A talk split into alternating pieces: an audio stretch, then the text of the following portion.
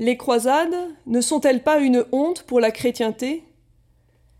Sœur Claire-Marie de Nazareth nous répond Deuxième partie. À l'époque, on ne parlait pas de croisade, mais de transition, de passage ou pèlerinage. L'expression prendre la croix date du XIIe siècle. En 1460, on parle pour la première fois de croisade presque 200 ans après la fin de ces dernières. Le terme générique de croisade est trompeur, car après l'élan mystique de la première croisade, une autre logique s'enclenche avec les autres croisades. La motivation sera plus politique et consistera à renforcer ou secourir les États implantés en Orient. La première croisade aura lieu de 1095 à 1099. Les huit autres auront lieu entre 1147 et 1291. Arrêtons-nous sur les motivations spirituelles des croisades. Le 27 novembre 1095, pendant le concile de Clermont, le pape Urbain II fait son appel à la croisade pour libérer la Terre sainte des infidèles. Il appelle les chrétiens à devenir soldats du Christ. Le pape bénit les croix de départ et ce mouvement eut un retentissement immédiat dans la société. L'objet du départ est la délivrance des lieux saints et des chrétiens d'Orient, mais le croisé est d'abord un pèlerin qui se rend dans la cité sacrée.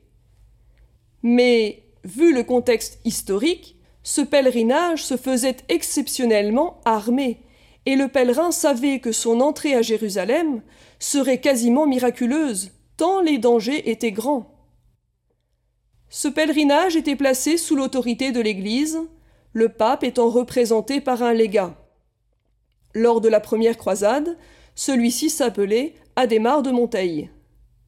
Les pèlerins se reconnaissaient à certains signes extérieurs, notamment le port de la croix à la manière du Christ. Il bénéficiait de privilèges particuliers, comme l'indulgence, qui remettait la peine temporelle due au péché. Dans les pénitentiels de l'époque, qui étaient les manuels à l'usage des confesseurs, on constate que le pèlerinage au lieu saint était la seule pénitence qu'un confesseur pouvait enjoindre pour effacer certaines fautes graves.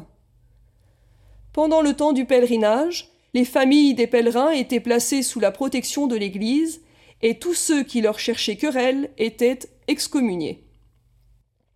D'autre part, la société reconnaissait ce pèlerinage, car elle avait exempté les familles des pèlerins de la taxe de la taille. Par rapport aux motivations, il faut écarter les raisons économiques pour un départ. Tout pèlerin savait que les terres de Syrie ou de Palestine n'étaient pas fertiles et qu'aucune industrie n'était prospère. Personne ne tirait profit des croisades. Sauf Venise, nous en reparlerons plus loin. Les pèlerins s'endettaient plutôt pour pouvoir partir. Écartons aussi les raisons honorifiques. Godefroy de Bouillon, duc de Basse-Lorraine, refusa le titre de roi de Jérusalem. Il ne voulait pas porter une couronne d'or, là où le Christ avait porté une couronne d'épines. Il préféra le titre d'avoué du Saint-Sépulcre, et se trouva à la tête d'un modeste État. À suivre.